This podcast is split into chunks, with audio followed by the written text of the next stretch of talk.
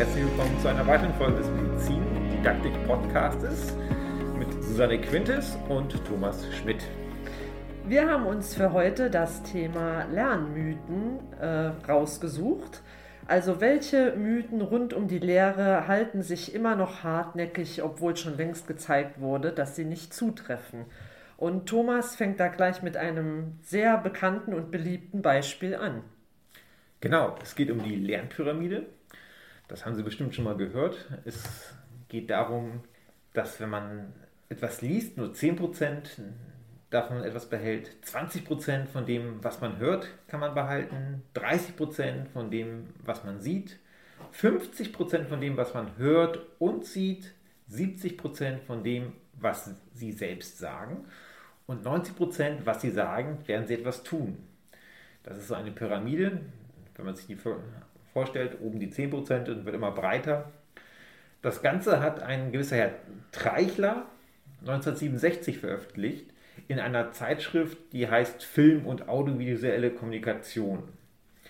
Und dieser Text wurde später zu einer sehr, sehr viel zitierten Quelle. Er selbst bezog sich tatsächlich auf ein Modell von Edgar Dale, das Edgar Dale damals den Kegel der Erfahrung nannte. Aber dieser Kegel hat eigentlich gar nichts mit Erinnern oder Lernen zu tun, sondern es sollte nur eine Systematisierung sein, ähm, die mit einer breiten Palette von Lehrmethoden verbunden ist. Also überhaupt nichts, was man direkt darauf beziehen könnte. Leider wurde dieses Modell, weil es so schön eingänglich ist, von vielen Leuten missverstanden, missinterpretiert, auch von Herrn Treichler selbst. Und der Edgar Dale hat noch versucht, das wieder einzufangen, als er merkte, okay, der Treichler wird jetzt ganz oft äh, zitiert und er bezieht sich auf mich und hat gesagt, dass äh, das eine falsche Interpretation des Kegels sei. Aber da war es offensichtlich schon zu spät. Das wollte keiner mehr hören, da das wirklich ein schönes Konzept war.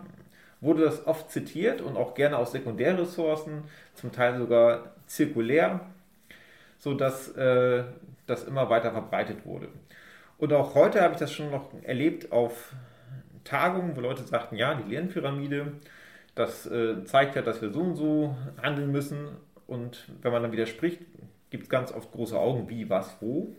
Wieso ist die nicht mehr aktuell? Wieso ist die nicht evident? Die war noch nie evident. Ja, es, die Pyramide basiert auf keinen glaubwürdigen Beweisen und die Primärquelle hat im Prinzip gar keine Forschung betrieben, wenn man den Treichler nimmt. Ja. Problematisch ist leider geworden, dass das ein so fester Bestandteil wurde, dass es sogar im fachdidaktischen Studium gelehrt wird. Und dadurch verbreiten sich diese Mythen im Netz immer weiter. Das heißt, die Leute studieren das, nehmen es in Studien auf und schreiben vielleicht später Bücher. Ich hab, sehe es immer noch wieder in Büchern, dass diese Lernpyramide auftaucht. Aber im Prinzip hat die überhaupt gar keine Evidenz. Ja? Und äh, auch die Fortschritte der kognitiven Psychologie sind nicht umgesetzt darin. Es gibt absolut widersprüchliche Beweise gegen diese Pyramide. Die werden aber ganz oft noch ignoriert. Also bitte einfach merken, diese Pyramide ist wieder evident und wurde einfach missinterpretiert und dann trotzdem zur viel zitierten Quelle. Man kann eigentlich sagen, das ist der Spinat der Pädagogik oder Didaktik. So, das war die Lernpyramide. Ich hoffe, dass das jetzt klar geworden ist, dass die Lernpyramide nicht evidenzbasiert ist. Jetzt wollen wir aber einmal uns weiter beschäftigen mit einem neuen Thema und das ist Susanne. Das ist der, der nächste Mythos sozusagen. ähm, man kann gar nicht sagen, was denn jetzt wirklich gute Lehre ausmacht, das muss man ganz fachspezifisch angehen. Das ist einfach zu unterschiedlich. Das heißt, allgemeine Didaktikkurse machen nicht wirklich Sinn. Das ist auch so eine, ja, so eine weit verbreitete Ansicht. Ähm, man müsse quasi für jedes Fach äh, ganz eigene, ganz spezifische ja, Didaktikkurse anbieten oder Didaktikkurse belegen. Ähm, das stimmt so auch nicht wirklich. Also man kann durchaus definieren, was gute Lehre ist.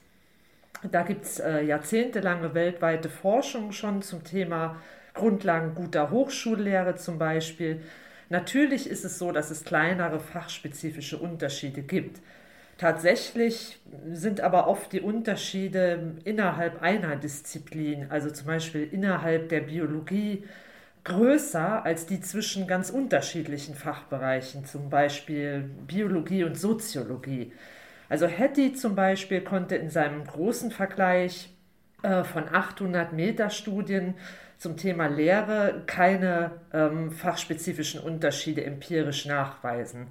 Also so ganz grundlegende didaktische Prinzipien wie zum Beispiel das Constructive Alignment, also dass man Lernziele, Lehrinhalte und Prüfungsinhalte aufeinander abstimmt. Ähm, die äh, ziehen sich durch alle Fächer durch und die gelten auch grundlegend für alle Fächer. Genauso trifft das zum Beispiel zu auf ja, die allgemeine Gestaltung oder Beziehungsgestaltung in der Lehre, dass man also eine empathische, offene und freundliche Arbeitsatmosphäre zum Beispiel generiert. Da ist deutlich der Zusammenhang gezeigt mit dem Wohlbefinden der Studierenden und mit dem Lernerfolg. Also ja, Arbeitsatmosphäre und Motivation der Studierenden, das ähm, sollte in jedem Fach gegeben sein, damit die Lehre erfolgreich ist. Das heißt, jetzt haben wir schon den zweiten Mythos äh, hier identifiziert und hoffentlich widerlegt und äh, kommen dann auch zur nächsten ganz beliebten äh, Aussage. Genau, Susanne. Das sind die Lerntypen. Und muss man Lerntypen überhaupt berücksichtigen? Bei einer neuen Umfrage haben 89 Prozent von 15.000 Pädagogen, die von 2009 bis 2020 befragt wurden, gesagt, dass sie glauben, dass Einzelpersonen besser lernen können, wenn man die Informationen auf ihren bevorzugten Lernstil gibt. Und das ist eigentlich schon bedenklich, weil wenn man sich das anguckt, ich nehme es jetzt mal vorweg, Lerntypen sind auch überhaupt nicht evident, wenn man mal in die Literatur guckt. Ähm, Menschen haben zwar unterschiedlich ausgeprägte Wahrnehmungs- und Verarbeitungsmuster, die relativ stabil sein können und auch Merkmale von Persönlichkeiten sind, aber die Lerntypen an sich unterscheiden sich nicht so groß. Ich will das mal ein Beispiel machen. Es gibt eine Einteilung zum Beispiel in den auditiven Lerntyp. Das wären Sie jetzt, die in unserem Podcast hören. Sie werden jetzt auditiv oder visuell, wenn jemand gerne sich Bilder anguckt, haptisch, wenn jemand was anfasst oder Intellekte betont. Und Intellekt betont ist eigentlich dann ja mit Intelligenz. Aber es macht überhaupt keinen Sinn, Lernen ohne Intellektbeteiligung. Das heißt, jeder, der auditiv oder visuell oder haptisch lernt, nimmt dann sein Intellekt nicht mit. Das wäre sehr, sehr merkwürdig. Ja? Und ganz klar ist, dass äh, Menschen generell visuell viel mehr Informationen aufnehmen können, als wenn sie gehört werden. Das liegt einfach daran, dass unser Sehsystem auch sehr viel mehr ausgeprägt ist. Das ist schon in der Gehirnrepräsentation so, dass wir da einfach sehr viel mehr Speicher haben. Deswegen äh, heißt aber noch lange nicht, dass es visuelle Lerntypen gibt in dem Sinne. Ähm, wenn man mal in die Literatur guckt, zum Beispiel Paschler 2008, der hat 71 verschiedene Modelle von Lerntypen analysiert, ähm, die mittlerweile sozusagen äh, publiziert wurden. Und bei den Studien konnte man eigentlich überall sehen, dass da fundamentale Kriterien der wissenschaftlichen Forschung äh, missachtet wurden, tatsächlich. Bei allen Publikationen, die irgendwie mit Lerntypen zu tun hatten. Ähm, schaut man mal weiter. Diese theoretische Basis der vermuteten Wechselwirkung zwischen den Lernstilen und den Unterrichtsmethoden ist dabei auch sehr, sehr dünn. Ja. Abgesehen davon, überlegen Sie bitte mal, wenn Sie jetzt haben Sie, wir nehmen mal nur den auditiven, visuellen, haptischen Intellekt betonten. Jetzt haben Sie dann Leute vor sich, 20 Stück oder auch in der Vorlesung gerne mal 50 Stück. Was wollen Sie denn, wie wollen Sie die A identifizieren und wie wollen Sie dann Ihren Unterricht gestalten? Dann müssten Sie ja viermal den Unterricht machen. Ähm, wenn es dann überhaupt irgendwie Evidenz wäre. Gut. Ähm, und ein grundlegendes Problem ist, das habe ich gerade schon angesprochen, wie wollen Sie das denn rausfinden? Denn diese Messmethoden, wie man Lernstile äh, herausfindet, die sind auch ebenfalls nicht evident. Da gibt es ganz große Probleme. Ja? Man, man kann es überhaupt nicht rausfinden. Und dazu kommt noch tatsächlich, wo man, dass man untersucht hat, dass Lernende ihren eigenen Lernstil zu finden, äh, da sind sie nicht gut drin. Ja? Leute sagen zum Beispiel, ich kann super gut äh, mir was über Bilder merken oder wenn ich mir Text unterleine. Wenn man das aber mal dann untersucht, dann merkt man, dass sie tatsächlich bei anderen Lernstilen oder andere Lernmöglichkeiten viel, viel besser absteigen danach nach dem Ergebnis. Sie waren aber vorher der festen Überzeugung, dass was unterstreichen im Text für sie gut ist. Aber was machen, machen wir denn jetzt aus? Also Menschen lernen tatsächlich am effektivsten, wenn bei der Gestaltung von Unterricht die kognitiven Fähigkeiten berücksichtigt werden und nicht bevorzugt die Lernstile. Denn Fähigkeiten, und zwar der Fähigkeit, auf der sie sich gerade bewegen, das sind viel bessere Prädikatoren dafür, wie Menschen am effektivsten lernen. Also bauen Sie auf das Vorwissen auf und schauen Sie erstmal, wo sind Ihre Lernenden und fordern Sie dann dementsprechend kognitiv. Dann kann man sagen, lernen die Leute in jedem Fall etwas. Aber bitte nicht auf einzelne Lerntypen eingehen, die es offensichtlich laut Literatur auch gar nicht gibt. So, kommen wir zu dem nächsten Punkt. Ja, das passt ja dazu mhm. eigentlich auch ganz gut, äh, weil du schon gerade gesagt hast, eingehen na, ne, auf das Vorwissen zum Beispiel und auf die Studierenden. Äh, dazu passt der nächste Lernmythos ganz gut, ähm, wo die Vorstellung herrscht, dass die Wissensvermittlung die alleinige Aufgabe äh, der Lehrenden ist. Das heißt also, ähm, ja, die Überzeugung für die didaktische Aufbereitung des Stoffs bin ich nicht zuständig. Also ich bin ja Experte oder Expertin auf meinem Feld und in meinem Fach und wenn ich das vermittle, dann ja, werden die Studierenden das schon verstehen, egal wie ich das mache, weil ich kenne mich ja aus. Falls nicht, ist das auch nicht mein Problem. Dann äh, sind die Studierenden offensichtlich falsch an der Universität oder in meiner Veranstaltung. Zum Glück gibt es diese krasse Haltung heutzutage nicht mehr oft. Ähm, also die meisten Lehrenden haben ja auch ein Interesse daran, dass ihre Studierenden motiviert sind und dass der Lernstoff verstanden wird. Also dieser Mythos, dass es völlig egal ist als Lehrender oder Lehrende, wie ich meinen Stoff vermittle und dass ich halt eben auch sozusagen Low-Level-Lehre anbieten kann, indem ich einfach immer wieder dieselben Folien zeige und eben eine frontale Vorlesung halte.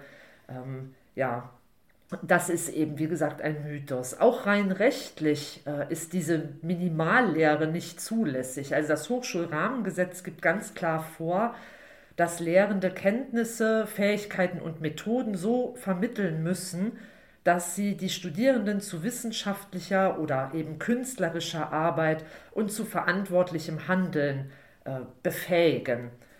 Und dass das dann eben auch in den freiheitlichen, demokratischen und sozialen Rechtsstaat passt, in dem wir leben.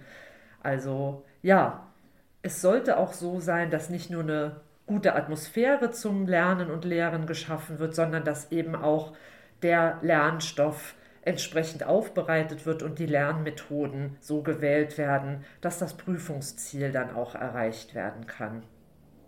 Genau, das war jetzt schon wieder ein weiterer äh, Mythos, den äh, wir da identifiziert haben. Und wo wir jetzt schon bei den Studierenden sind oder waren, kommen wir wieder auf die Lehrenden zurück. Genau. Und da ist etwas, was ich auch öfters mal in meinen Fortbildungen höre. Es gibt die lehrenden Persönlichkeit. Also gute Lehre kann man oder man kann es eben nicht. Und da gibt es auch Untersuchungen zu. Ähm, die einzige wirkliche Persönlichkeitseigenschaft, die konsistent positiven Einfluss auf das Lernen hatte, war tatsächlich gezeigtes Führungsverhalten. Ja? Alles andere hat nachweislich äh, erstmal gar keinen großen Einfluss. Es gibt noch so ganz schwache Faktoren wie Gewissenhaftigkeit, Verträglichkeit, Extravision, das hat einen kleinen positiven Effekt, wenn das Leute in ihrer Persönlichkeitsstruktur haben. Aber alles das sind tatsächlich Persönlichkeitsfaktoren, die erlernt werden können und die man nicht genetisch mitbringt. Sonst hätte Weiterbildung auch überhaupt keinen positiven Einfluss auf den Lernerfolg der Studierenden zum Beispiel. Aber Weiterbildung hat einen positiven Einfluss auf den Erfolg auf den Lernerfolg der Studierenden. Ähm, Hattie hat das mal untersucht und hat gesagt, was hilft denn wirklich beim Lernen? Gucken wir uns das einmal an. Was ist denn wirklich so ein Ding, was man erlernen kann? Und das ist die Klarheit der Lehrperson. Das beziffert er mit 0,84. Das hat also Potenzial zur deutlichen Verbesserung der Lehre. Und was, worauf bezieht sich diese Klarheit der Lehrperson? Das ist einmal die Organisation des Unterrichts, Erklärungen, Beispiele und geführte Übungen. Ja, und auch eine Bewertung des Lernens. Das alles führt dazu, dass Lernende besser lernen können. Ein weiterer Persönlichkeitsfaktor, der nicht zu unterschätzen ist, ist die Glaubwürdigkeit. Also wenn man dem Lehrenden vorne glaubt, dass er Ahnung hat von seinem Fach, dann und die Lernenden neben Kompetenz und Vertrauenswürdigkeit wahren, dann hilft es tatsächlich sehr stark beim Lernen, weil man da eine glaubwürdige Autorität vor sich hat. Und als allerletztes ist es tatsächlich auch so, dass Humor hilft, einmal die Motivation zu steigern. Allerdings hilft Humor nur, wenn es sich auf das Thema bezieht. Dann können Studierende besser lernen. Wenn man einfach nur humorvoll ist, dann ist es zwar nett und die Motivation steigt, hilft aber beim Lernen nicht so explizit. Ja, und dann würden wir jetzt auch schon zum nächsten Thema übergehen. Genau, jetzt äh, waren wir bei der lehrenden Persönlichkeit und kommen als nächstes zum Lehrformat. Ähm, eine relativ häufig vorherrschende Meinung ist, dass das Lehrformat die Lehrmethode direkt bestimmt. Das ist, äh, kann so sein, ist aber nicht unbedingt so. Das kommt vielleicht daher, dass viele didaktische Bücher oder auch Texte und Artikel sich an verschiedenen Veranstaltungsformen orientieren. Ähm, das ist natürlich, wenn man auf Übersichtlichkeit bedacht ist, am einfachsten. Wenn ich einen Artikel schreibe über didaktische Methoden, dass ich den dann gliedere, didaktische Methoden für Vorlesungen, didaktische Methoden für Seminare und dass dadurch der Eindruck entsteht, dass man eben mit der Veranstaltungsform anfängt, wenn ich, wenn ich plane, wie ich meine Veranstaltung durchführe. Ähm, man sollte sich aber mehr auf die Personenzahl und die gesamten Gegebenheiten konzentrieren und eben natürlich auch auf die Lern- und Lehrziele, die ich habe in dieser Veranstaltung. Also die Bezeichnung äh, der Veranstaltung ist da erstmal zweitrangig. Also wichtig ist, dass ich ein didaktisches Gesamtkonzept habe, dass ich mir überlege, was möchte ich erreichen bei einem bestimmten Termin der Veranstaltung oder eben auch über den gesamten Zeitraum, zum Beispiel des Semesters, dass ich dann weiter überlege, wie viele Personen, wie viele äh, Lernende oder Studierende sind in der Veranstaltung und wie sind die Gegebenheiten. Also ist es eine Präsenzveranstaltung oder eine hybride Veranstaltung oder eine Online-Veranstaltung. Also es kann zum Beispiel im gewissen Rahmen eben sinnvoll sein, ein Instrument, das man sonst eher in einem Seminar nutzt, wie zum Beispiel ein Whiteboard, auch in einer Vorlesung zu verwenden, wenn es nicht ganz so viele Teilnehmende zum Beispiel sind und eben sich das thematisch anbietet, zum Beispiel für ein Brainstorming. Insgesamt kann man sagen, dass wie immer eben die Wahl äh, der Tools oder ja, des Konzeptes, was ich verwende, das Erreichen der Lernziele unterstützen sollte. Und solange die technischen Gegebenheiten passen, kann das eben auch mal etwas unkonventioneller sein oder kann sich eben trotz derselben Veranstaltungsform auch mal unterscheiden. So, dann sind wir am Ende unseres ersten Teils über Lernmythen. Ich hoffe, Sie haben nicht alle Lehrmythen bis jetzt geglaubt, in Anführungsstrichen. Wenn, dann hoffe ich, dass wir sie jetzt aufdecken konnten. Wir werden beim nächsten Podcast uns nochmal mit Lernmythen beschäftigen, weil es davon noch jede Menge gibt. Wir haben jetzt einmal so die gängigsten rausgesucht und hoffen, dass es auf jeden Fall interessant war. Und dann sehen wir uns beim nächsten Mal oder hören uns besser gesagt. Bis zum nächsten Mal. Tschüss. Tschüss.